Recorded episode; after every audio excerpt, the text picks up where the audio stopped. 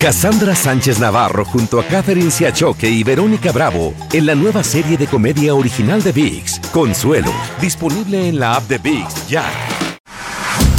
Carlos Aguilar e Iñaki Arzate están de campana a campana. Con toda la actualidad del boxeo, entrevistas, información y opinión.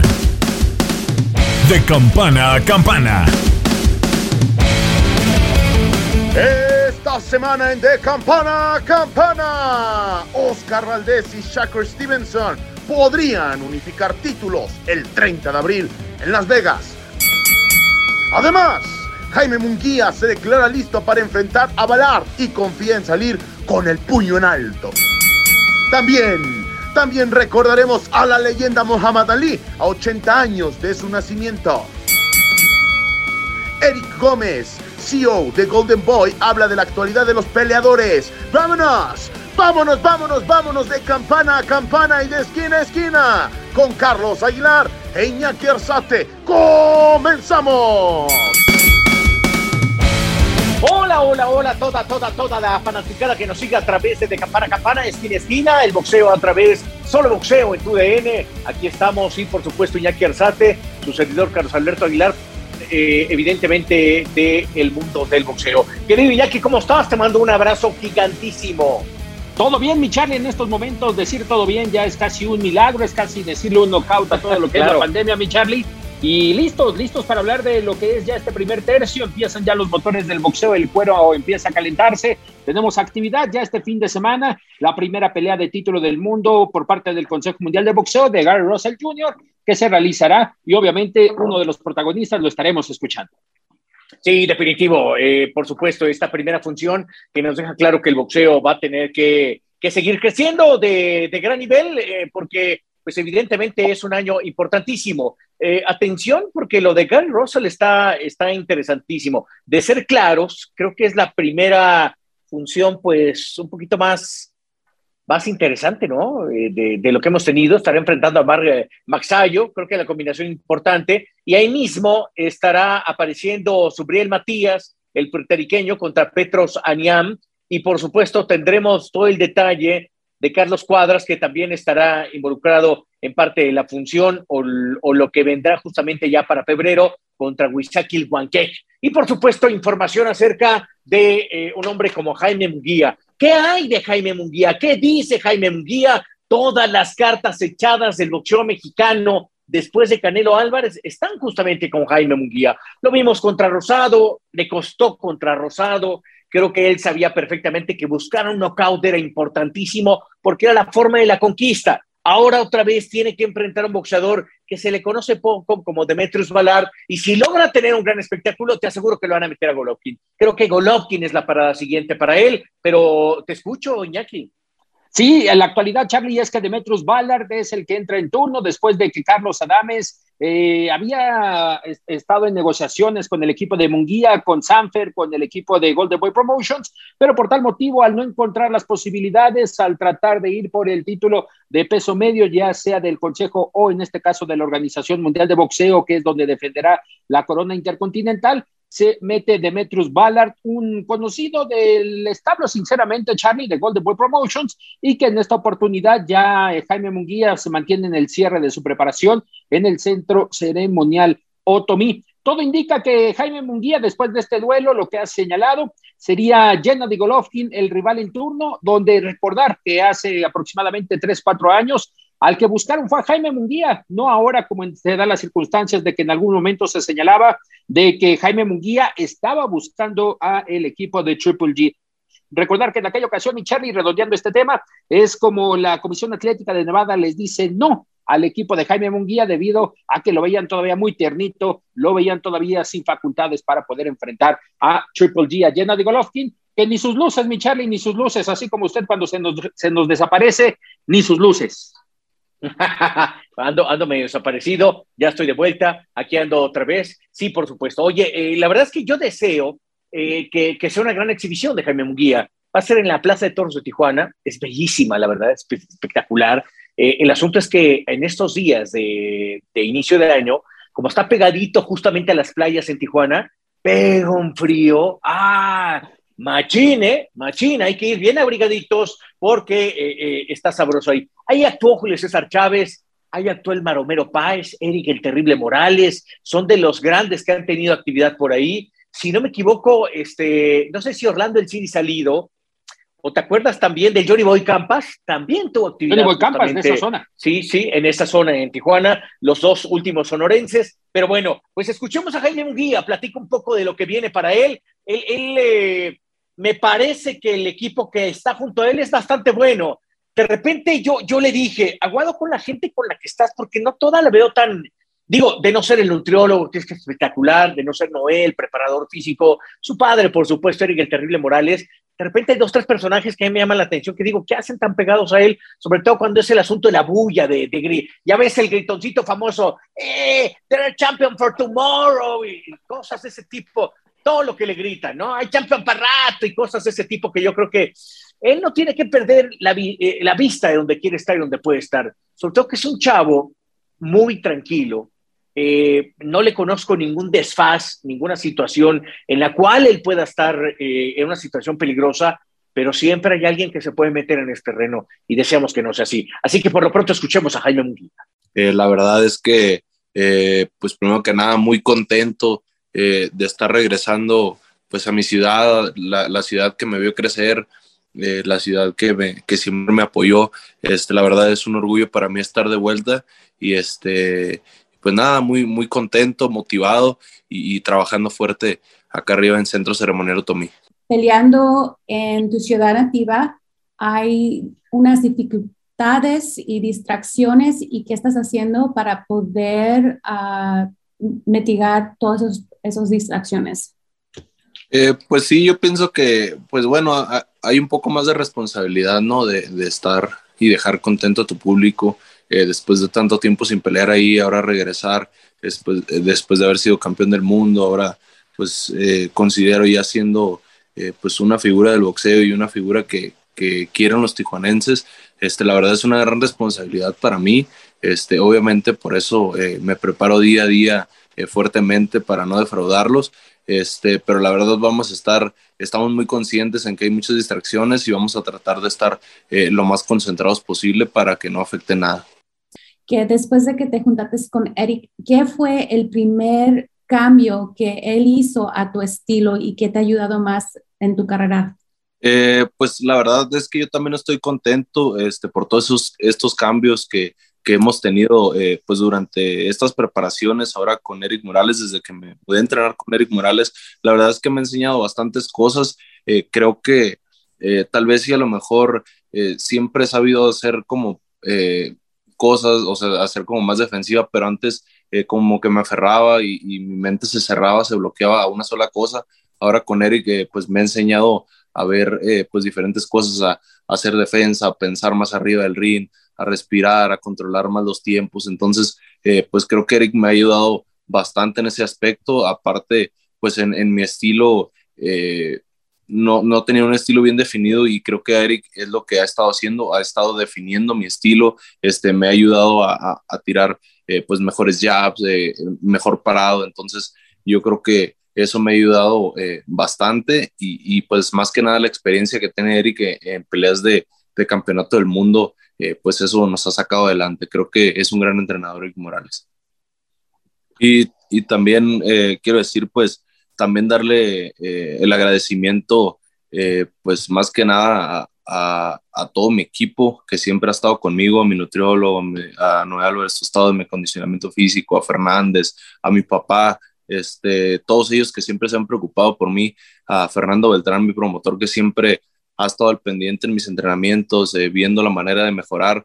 Entonces, la verdad, muchas gracias a todos ellos, a Golden Boy, a todos ustedes. Gracias por su apoyo al principio de año pues parecía que, la lógica era de que estuvieras enfrentando a Carlos Adames, ¿no? Por esta eliminatoria del Consejo Mundial. Eh, la pregunta es, ¿por qué la decisión primero de tomar esta, esta pelea con Bayard? Y ahorita te hago la segunda. Eh, pues más que nada, eh, la primera fue porque ya teníamos la fecha del 19 de febrero y obviamente este, Adames no acababa de pelear apenas en diciembre y creo que no estaba listo. Entonces es por eso que decidimos eh, tomar la fecha y no dejarla ir. Carlos Adames pues ya le saltó en redes sociales, ¿no? Y mencionaba que inmediatamente después de este compromiso que tienes con eh, Bayard, pues quiere de inmediato esa pelea de, eh, eliminatoria por el título. ¿Estarías dispuesto a tomarla o sigue dentro de tus planes esperar a Ryoto Murata y a Golovkin para la segunda pelea del segundo semestre del año? ¿Cuáles son las sensaciones de regresar a Tijuana? Pero también en esto te pregunto, eh, ¿te imaginas, te sueñas, te ves peleando un campeonato del mundo, haciendo una defensa en Tijuana la Bella? Eh, sí, la verdad que sí, pues para mí, eh, como lo dije hace rato, es un gran orgullo regresar después de haber sido campeón del mundo, después de haber estado en grandes carteleras. la verdad, estoy muy orgulloso de regresar, de, representar pues a, México y representar a, mi, querida Tijuana y, volver a ella la verdad, pues es algo que, no puedo explicar, una gran emoción. Este, la verdad que pues eh, estoy muy agradecido eh, pues, con mi promotor, con Fernando, con Elden Boy, con todas las personas que, que hicieron esto posible y la verdad es que pues me comprometo con todos ustedes a brindar una gran pelea y que no se arrepientan de haberla llevado a Tijuana. Mi pregunta es para Jaime. Jaime, tú desde el 2019 andas persiguiendo el nombre de Gennady Golovkin, pero después de un 2021 en donde Golovkin ya casi alcanza los 40 años y no ha podido pelear, ¿consideras tú que todavía sigue siendo un nombre atractivo para ti? Eh, bueno, la, verdad, eh, bueno, quiero aclarar, la verdad, yo nunca lo he buscado. Este, al principio ellos fueron los, los que nos buscaron. Este, la verdad, siempre estuvimos interesados en la pelea y ahorita pues seguimos interesados, es que ellos quieren.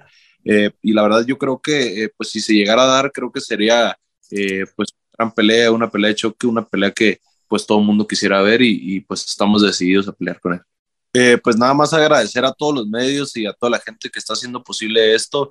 Este, gracias de nuevo, gracias a mi promotor, gracias a Golden Boy, este, gracias a Tijuana también. Eh, por recibirnos siempre con los brazos abiertos y la verdad pues eh, nada más, nos vemos por ahí el 19 y como siempre les prometo una gran pelea. Estás de campana a campana.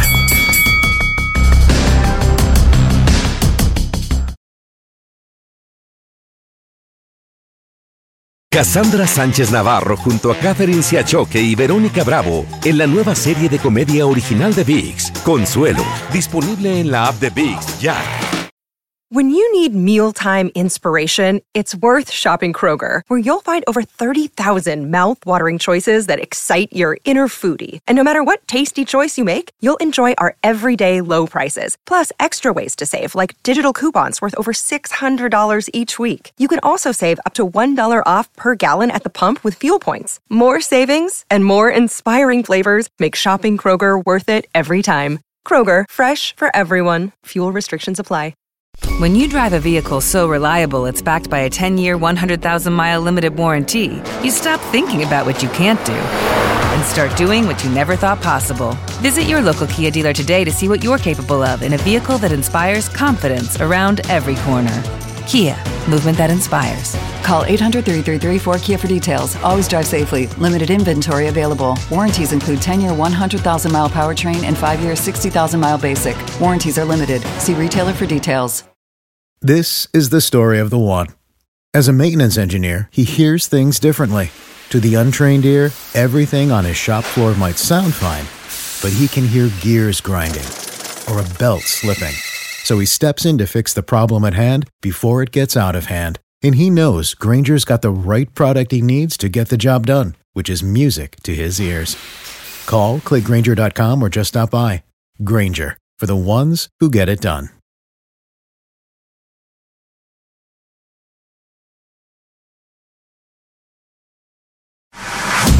Estás de campana a campana. Esperamos tus comentarios. Arroba el zarce aguilar. Arroba inaki-arzate. Y en arroba tu radio.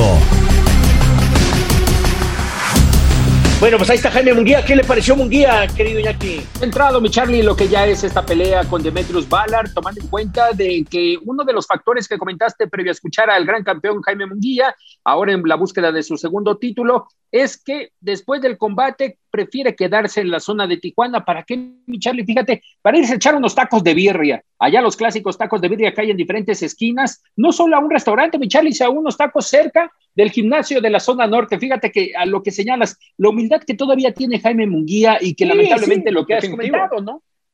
Eh, es un, es un chavo bien humilde, bien tranquilo. La verdad es que su padre, desde que le calzó los guantes, le dijo, el compromiso es este y, hay que meterle. Y creo que su padre tiene cierta resonancia con él cuando le dice, disciplina, vamos a meternos.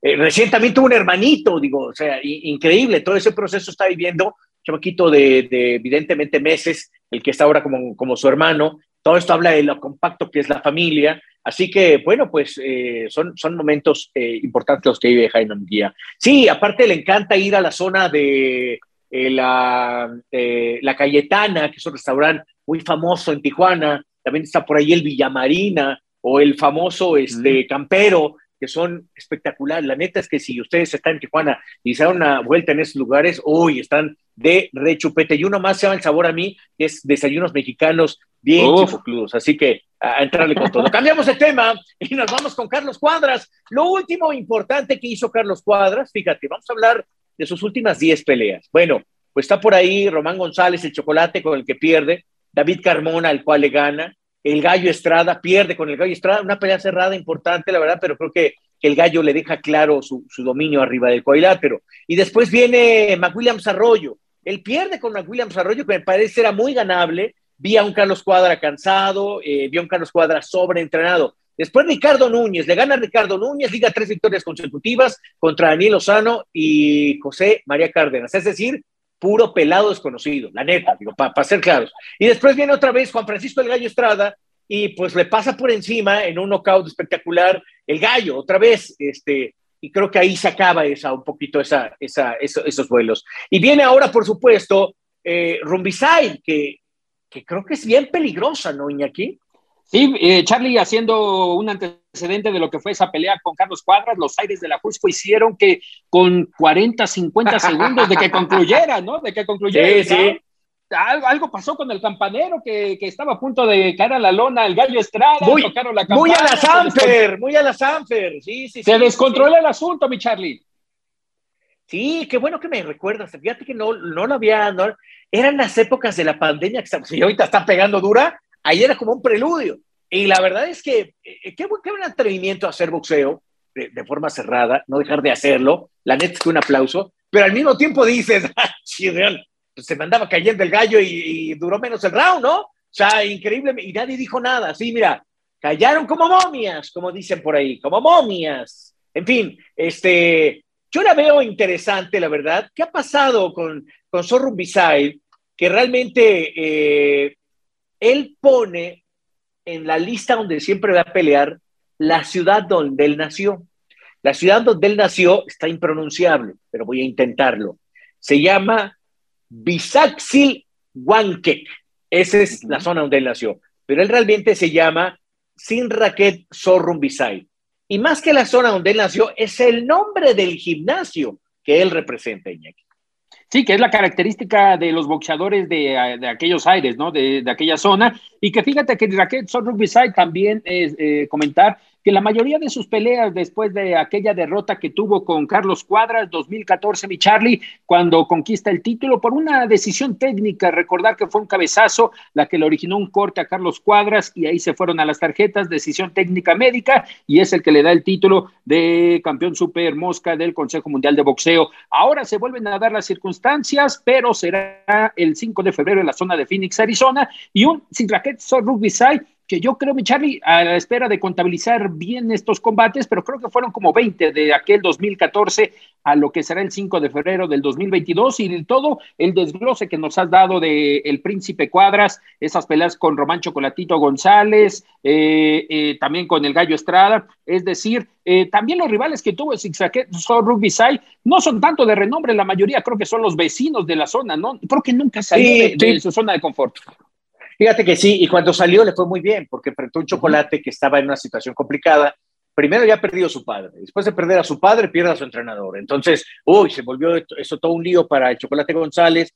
Eh, los nicaragüenses son de fiesta, son de, eh, empezó a perder la familia, situaciones raras, vio un Román Chocolatito González. Estamos hablando del 2017. Pelea dos veces consecutivas y las dos cruáncales. decisión dividida y después knockout espectacular, monstruoso, garapiñado, la verdad, así salió el Chocolate González. Después vence a Juan Francisco del Gallo Estrada en una pelea donde el Gallo como que también había tenido por ahí algo con la novia, no la actual mujer y esposa, que es muy respetable, pero algo pasó con la novia y después, y el corazón roto, y, y en fin, el gran nombre de Zorro donde se hizo grande, fue justamente en ese momento. Y después regresó el chocolate, pierde, perdón, regresó el Gallo Estrada, pierde con el Gallo Estrada, y después mira los nombres con los que les ganó y renovó su carrera.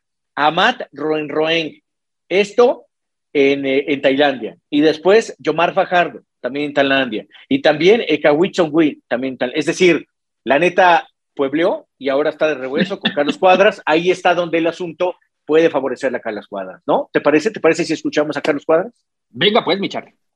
Estoy muy contento por, por esta oportunidad que se me da nuevamente para, para pelear por el verde y oro.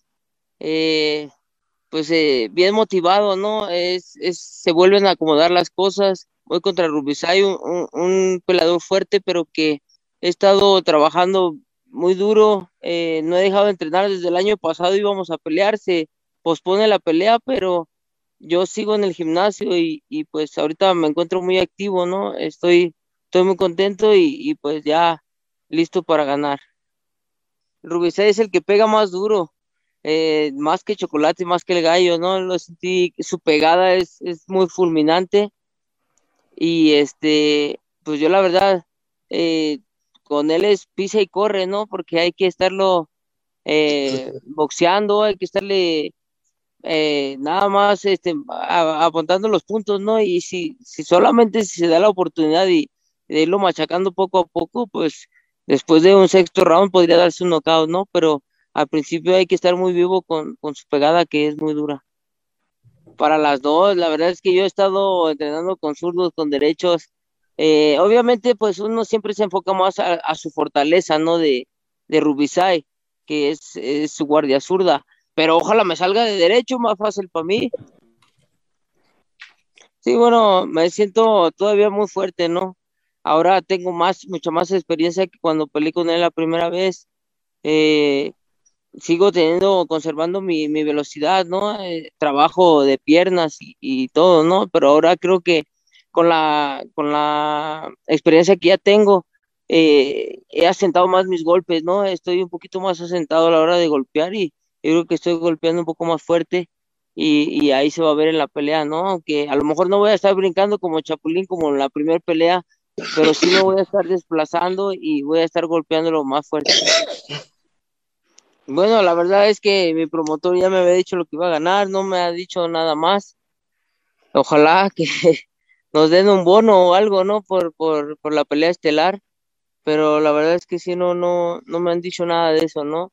Estamos este, en, en lo acordado y, y pues, pues bueno, ojalá me dieran un bono, ¿no? Y más que, que voy a ser campeón nuevamente. Eh, y pues, pues nada, estamos en la, en la lucha, ¿no? Vamos a ver qué, qué es lo que pasa, qué es lo que nos dicen.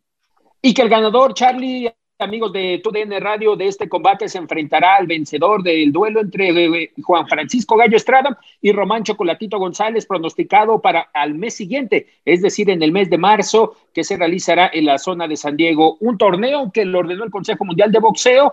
En ese duelo estará en juego el título franquicia del CMB, el tan afamado título franquicia. ¿Qué es eso? ¿Qué es eso? ¿Con qué se come?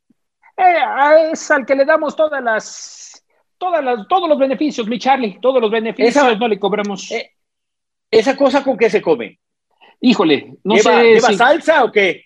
Creo que un poquito de sal y pimienta y obviamente se adereza con un poquito de mostaza, mi Charlie. Sí, lamentable en esta ocasión. Lo único es que, bueno, mantiene activa la división y será contra el ganador del Gallo y Román Chocolatito González en el torneo que está organizando el equipo de Top Loeffler de 360 Promotions y también Sanfer Promotions. Fíjate que, es decir, eh, yo siempre soy una uh, ferviente crítico del Consejo Mundial de Boxeo. Ahora, de cierto honesto, el torneo está interesante. Lo único que no me cuadra es cuadras. ¿Por qué? Porque el uno es Juan Francisco El Estrada, el 12 el Chocolate González, el 13 es Sorrumbisai y el 4 es Kazuko Yoka. Ahí le hicieron feo al japonés, raro. El otro es un filipino, Yerwin Cajas. El otro, otro filipino, Donny Nietes. El otro, José Tanaka, que también es bastante bueno. Tiene sus derrotas, pero, pero es bastante bueno. Y después aparece eh, eh, el Chihuas, bla, bla, bla. Cuadras no está en la lista. ¿Por qué metieron a Cuadras? ¿Qué, qué, qué, qué tienen con Cuadras? ¿Quién apadrina Cuadras? ¿Qué onda con Cuadras? Premio de consolación, mi Charlie. Caemos al punto con el que iniciamos este, este tema por eh, las circunstancias del campanero. Todo nos da por las circunstancias de aquel campanero del 2020, creo. Ah, cuando o sea, víctima, es por ello. Víctima y Correcto. ah, mira. Correcto, Ah, esa es la circunstancia, No, Charlie. Qué buen criterio el CMB, ¿no? Pero bueno, en fin. Sí, Oye, carnal. eh, dígalo. Sí, sí, te escucho, te, no, te escucho, te escucho, perdón, no, No, te y, re- terminar. y no, de rematar esta parte con lo que has dicho. eh. Eh, lamentablemente no hay buenos boxeadores mexicanos todavía en esta escala. El gallo posiblemente subiendo, a, obviamente, a la división gallo, a la 122. ¿Por qué? Porque Juan, eh, en, este, en esta oportunidad Francisco El Chihuahua Rodríguez no, no lo vi acorde a lo que es uno de los mejores en la exposición, Charlie, en la división. Sí, definitivo. Así que, bueno, pues el, el Consejo Mundial de Boxeo manejando a sus agremiados, entre comillas, para, para resolver este tipo de torneos que ordena fervientemente, seguramente con la Junta de Gobierno, ¿no? Que la Junta de Gobierno es Mauricio. Pero bueno, en fin, este, hablemos ahora de un boxeador, querido Iñaki, si tú me lo permites, Subriel Matías, puertorriqueño que tiene 17 caos, una derrota, con un récord realmente interesante, porque son en 18 peleas es lo que ha conseguido. El gran asunto es que va a enfrentar a Petros Anayán y penosamente hay un accidente en la vida de este hombre que seguramente tú nos quieres detallar. Platícanos, por favor. Claro, mi Charlie corría el año 2019, 19 de julio, en una función montada por Top Rank en la zona de Oxon Hill, en lo que es este complejo de MGM. Era una pelea donde no había ningún título en juego, era un combate a dos episodios en el peso superligero. Su, eh, Subriel Matías buscaba obviamente clasificarse como uno de los mejores de la escala al tener la posibilidad y también el apoyo, el respaldo por parte de Top Rank en una cartelera donde fíjate que estuvo eh, en aquella ocasión encabezándolo eh, López contra Masayoshi Nakatani y señalar que en aquella oportunidad era la pelea de semifondo. Eh, Maxim Dadashev, obviamente un ruso carismático en este aspecto para el mercado americano, y llega en el momento, en el eh, decimoprimer episodio, donde en aquella oportunidad, eh, eh, unos minutos antes, Subriel Matías había ido con todo al intercambio de metralla, lo llevó a la zona de las cuerdas, ahí lo sometió a sus combinaciones, llega a la esquina y lamentablemente Charlie lo ven muy mal a Maxim Dadashev paran el combate. De hecho, el mismo Maxim Dadashev eh, reacciona de una manera eh, no acorde con su esquina, reclamándole, diciéndole que todavía puede seguir. Eh, ahorita se me fue el nombre del entrenador en turno por parte de Maxim Dadashev, que es un entrenador norteamericano. Le dice: Es por tu salud. Body, McGirt, el exboxeador Body McGirt. Body McGirt, es correcto, mi Charlie, que después llegó con Sergei Kovalev. Le dice: Ya Así no es. vas, ya no vas. Y ahí, mi Charlie, es cuando pensábamos: Bueno, todo va bien. A las horas, a las próximas horas, nos enteramos que sufre un derrame cerebral y a los días, Maxim Dadashev pierde la vida, mi Charlie. Sí, caramba, era una situación terrible. Realmente estuvo cuatro días en agonía. Esto fue el 19 de julio del 2019. Y justamente el 23, a la edad de 28 años, él perdía la vida. Un momento verdaderamente complicado. Eh, creo que esto pega de alguna otra forma. ¿Sabes con quién lo viví yo un poco? Con Omar Chávez. Cuando uh -huh. el, el, el famoso tejano eh, también perdió la vida en Puerto Vallarta, eh, pues sí, quedas de alguna otra forma con una, con una situación que tienes que enfrentar seguramente con una terapia, con un terapeuta, con algo diferente. Eh, deseamos que haya sido lo mejor para Subriel Matías. Esa última derrota que, que él sufrió verdaderamente, bueno, pues no es justamente la, la, la, la más ortodoxa. Justamente lo que vamos a vivir es una revancha de Petros Anayán, justamente que sucedió en Las Vegas, Nevada, después de que pierde contra él, es la única derrota y ahora la va a tratar de reivindicar. Así que está interesante. Escuchemos justamente a Suriel Matías después de esta historia llena de tanta emoción que Iñaki Arzate, él, él, él, es él. Sí, señores. el insider número uno nos ha conseguido. ¿Qué, analizar de tu siguiente rival, Petro Sanayan, un boxeador de, que son característicos ¿no? de, Europa, de Europa del Este, tratan de ir siempre hacia adelante, eh, pocos recursos, algunos de ellos con, el movimiento de cintura a comparación de nosotros los americanos, Subriel. Es decir, ¿cuál es el análisis, los pros y las contras de tu contrincante en turno? No, no, este, pro y contra, siempre el resultado va a ser el mismo, so, nada, vamos a trabajar asalto por asalto hasta que llegue la decisión que esperamos. Justo lo que decías, Petro Sanayan fue el que te recetó esa, esa derrota en el 2020, eh, esa derrota por la vía de la decisión unánime. Ahora, el turno, ¿qué, qué analizar? Qué, ¿Cuáles fueron los aprendizajes de, de aquel momento, Subriel? Nada, eh, creo que aprendí lo básico, eh, no subestimar a ningún oponente, eh, siempre tomar las cosas en serio. Y nada, que este mundo no pequeño, ¿sabes? Eh, encima borré dos manos las tiene cualquiera, una mano cualquiera. Y los, resultados del 22 de, de febrero el 2020 creo que fue, ¿verdad? Lo que tenía que pasar. Y ahora me toca a mí eh, tomar la justicia por mi mano y demostrar, ¿verdad? ¿De qué estamos hechos? Eh, obviamente te, te, lo pongo sobre la mesa y a expensas de si gustas bien tocarlo. El capítulo de hace casi tres años, de Maxim Dadashev. ¿Cómo, ¿Cómo fue ese momento? Es decir, para la gente que lo apreciamos de este lado del continente, ¿cómo fue, cómo fue ese momento, Subriel? No, es una, una noticia que nadie espera, ¿sabe? De hecho, pudo haber sido yo el, el, el perjudicado. Eh, creo que, como a todo ¿verdad? ser humano, le duele porque pues, nadie espera que pase un desenlace así cuando nos trepamos al río a buscar las habichuelas con nuestra familia. Y si hay algo que no me gustó fue que malinterpretaron las cosas y como que quisieron hacer como que Anania tomó justicia y eso pues lo cogí un poco más personal. ¿Sabe? Creo que eso no me gustó y nada. Eh, son cosas que, que pasan en la vida, ¿me entiendes? Esto es la vida real y una decisión pone en riesgo la vida de, cualquier ser humano. Y en este caso, pues la esquina, el doctor, sabe que me que posiblemente haya sido una falla eh, con, el doctor o la esquina no la paró a tiempo. Son cosas que pasan. Platicando en algún momento con eh, Ultimino Ramos, un boxeador cubano, el primer campeón del Consejo Mundial de Boxeo, no sé si, si lo llegas a ubicar, eh, lamentablemente ya falleció por edad. Nos platicaba, él le pasó en dos ocasiones, ¿no? Le pasó lamentablemente en dos ocasiones a Ultiminio Ramos vivir con ese episodio, pero el primero de ellos fue contra el Tigre Blanco y nos señalaba que al tiempo, obviamente, eh, lo fue superando, pero que siempre estaba en su mente reconocer, reconocer la labor del Tigre Blanco por lo que ha señalado, porque a cualquiera de los dos les puede pasar. En tu caso, siempre hay algún agradecimiento a Maxim Dadashev, es decir, eh, sigue en tu mente de decirle, va por ti, eres mi inspiración, fue tal vez un accidente, ¿hay algo al respecto? No, no, siempre voy a tener ese momento, ¿sabes? Si te digo que lo superé, te miento. Eh, duré varios meses que no lo creía, yo me con los comentarios de las personas en las redes que me escribían. Y llegó un momento que decía, coño, pero, ¿sabes? Lo estaré viviendo, será, será real.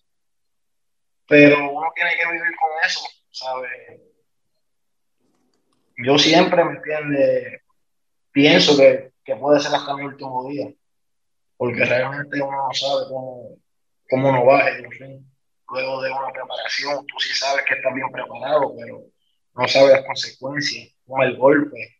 Por ejemplo, yo mi derrota me dieron varios, varios, varios eh, golpes de conejo y gracias a Dios estoy bien. Pero pudo haber sido otra la historia. Estás de campana a campana.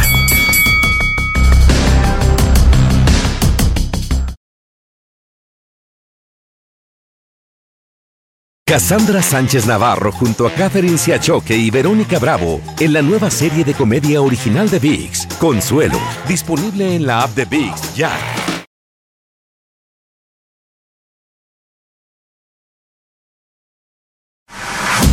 Estás de campana a campana.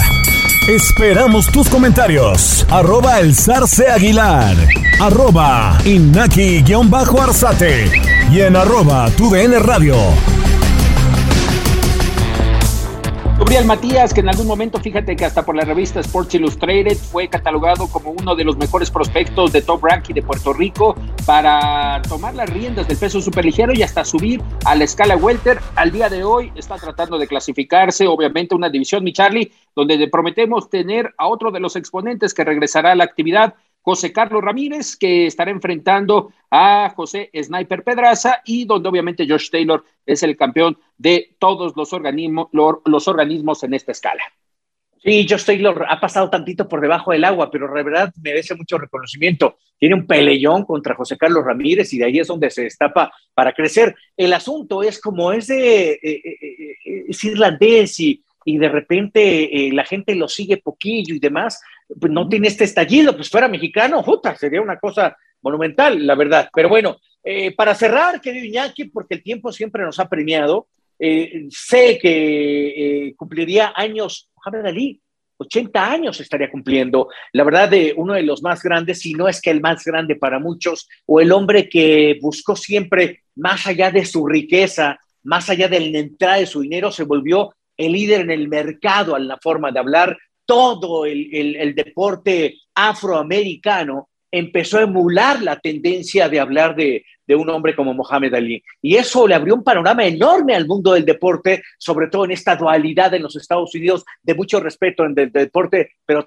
también con cierta segregación y racismo. Y eso realmente es el bien común que buscó Mohamed Ali. Realmente no murió millonario, creo que tenía un millón de dólares en el banco y lo tuvo que repartir entre las hijas, porque había muchas hijas, muchos hijos los que tuvo. Y, ustedes me podrán decir, bueno, ¿cómo que no tiene dinero? Señores, Mohamed Ali murió realmente con una vida llena de sencillez, porque fue lo que tuvo en la última parte. Mucho el gasto era a través de su enfermedad, el Parkinson que le estaba afectando. En la zona de Arizona es donde fallece en Glendale, Arizona, fallece Mohamed Ali. Y como señalas, mi Charlie, el 17 de enero, eh, en este caso, llegado a los 80 años de edad, Mohamed Ali. Y destacar lo que comentabas, ¿no? Referente también no solo en el boxeo, en la televisión, formando parte de series, formando parte de hasta una entrega de los Oscars. Recordaba ahora que hacía un trabajo especial, mi Charlie, 1979, cuando se le aparece a Rocky Balboa a Rocky Balboa se le aparece de sorpresa a Sylvester Stallone en lo que era la entrega de los Oscars en 1979 y obviamente Rocky, en este caso personificado por Sylvester Stallone, lo reta ahí en el escenario, ¿no? A un tiro, mi Charlie, pero parte de lo que se vivió y que al día de hoy su historia vive en el Mohammed Ali Center, allá en la zona de Kentucky. Que es espectacular, es un museo interactivo, híjole, te soy honesto, yo me quedé sorprendido. Es muy chiquito, porque es pequeñín, es tantito más grande que, que la casa que tú habitas. O sea, tú tienes una mansión, bueno, pues imagínate, le eches museo, más o menos así, así ese tamaño. Y, y, entras, es interactivo, los botines de Mohamed Ali y sus frases, porque sus frases conllevaban a la inclusión. Ahora está, eh, estamos, está en disputa toda esa parte de inclusión que tanto eh, queremos tener nosotros y, ser incluyentes y, abrir la puerta a todas las personas que merecen porque sí lo merecemos todos. Entonces, esa era parte del diálogo de Mohamed Ali, lo cual le reconocemos. Fíjate, 17 de enero también nació Marco Antonio Barrera. Le mandamos un gran abrazo a, a, Barrera Tapia, así como está en el, en el, recién platiqué con él, tiene varios planes, queremos que se junten nuestros planes, estamos ahí negociando con él y la verdad es que él sabe perfectamente el amor que le tengo a un muchacho que yo vi como boxeador después fue mi compañero de trabajo y actualmente somos realmente muy buenos compas. Así que le mando un gran abrazo. Y si no me equivoco, es el 17 o el 18 el Bambán Zamorano. El 18, mi el 17 es el vaquero Navarrete y Eduardo el, vaquero Navarrete. Claro, correcto. Y el Bambán, el 18, pues él es futbolero, le dijimos, saxe de aquí y lo mandamos al 18. Así que, bueno, pues así las cosas. Así que, por lo pronto, algo más que aquí vamos a dejarnos con un reportaje, ¿no? Una pieza. Una pieza de Mohamed Ali y un sonido de Luni Ali, hablando de la actual situación. ¿Qué hubiera hecho mi Charlie Mohamed Ali en estas circunstancias con una pandemia?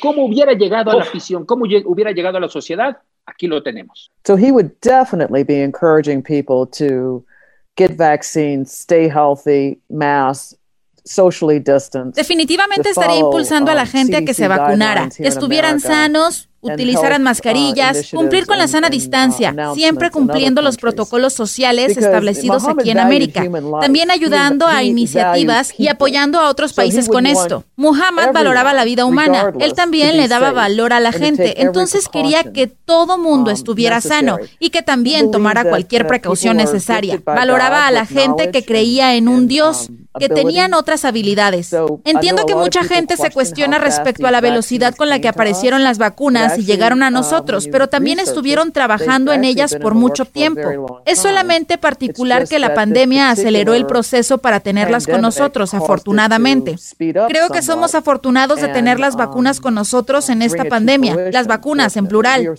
Definitivamente pediría enérgicamente a la gente que se vacunara. De hecho, él sería el primero en ponérsela. Plural. But he would encourage everybody. He would have been the first one to get it. I am the greatest. Muhammad Ali o Jesus Marcellus Clay nació el 17 de enero de 1942 en Louisville, Kentucky, hijo de Jesus Marcellus Clay y de Odessa O'Grady. Tuvo una hermana y cuatro hermanos. Su récord amateur fue de 100 victorias con 5 derrotas. Después de 20 combates profesionales, venció en 7 asaltos a Sonny Liston, convirtiéndose en el campeón mundial de la categoría de los pesos pesados un 25 de febrero de 1964 en el Convention Hall de Miami Beach.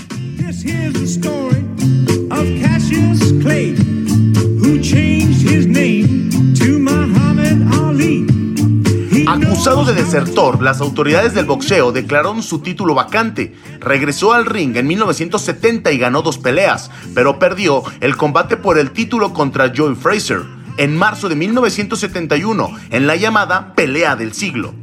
Ese mismo año, el Tribunal Supremo de los Estados Unidos revocó su condena, reapareció en 1974, venció a Fraser en la revancha en enero y volvió a conquistar el título de los pesos pesados al noquear al campeón, George Foreman. En octubre, en Kinshasa, Zaire.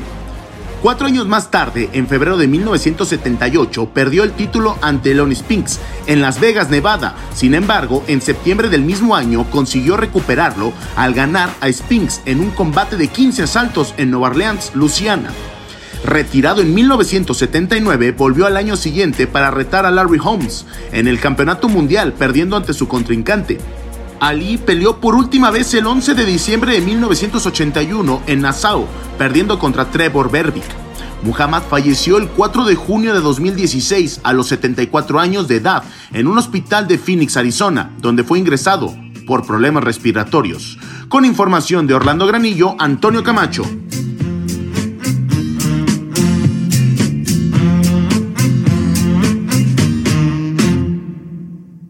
Oye, ¿y te parece también destacarles una recomendación? Eh, hay, una, hay un eh, em, documental en Netflix. Él tuvo un gran hermano, un gran amigo, que se llamaba Malcolm X, un activista político, afroamericano también. Y eh, quiero acordarme el nombre, creo que no sé si se llama Hermanos en Armas o Grandes Hermanos, o por ahí tiene que ver el título. Pero es la relación de Muhammad Ali con Malcolm X y la verdad es que te tengo que decir que es espectacular. O sea, la neta me, me quedé perplejo de incluso Muhammad Ali, el más grande, acepta haberse equivocado en la relación y en la última parte de relación que tuvo con Malcolm X, que, que terminó asesinado justamente en un terrible atentado en los Estados Unidos. Eh, esta es un poquito eh, una, una, recomendación para que la vean a través de Netflix. Y bueno, pues nosotros prácticamente nos vamos, Iñaki. Le, le dejo mi pieza. Venga pues mi Charlie y con todo lo que ha sucedido y obviamente tendremos exclusivas la próxima semana, una de ellas posiblemente el rival de Ilunga Macao. Ah, perfecto. Abrazos. Esto fue de campana a campana y de esquina a esquina. Los invitamos a suscribirse y a estar pendientes a nuestro siguiente episodio todos los jueves en su plataforma favorita y en UFO. La campana ha sonado. Los 12 rounds han finalizado. De campana a campana, con toda la actualidad del boxeo, entrevistas, información y opinión. Carlos Aguilar e Iñaki Arzate regresarán en el siguiente episodio.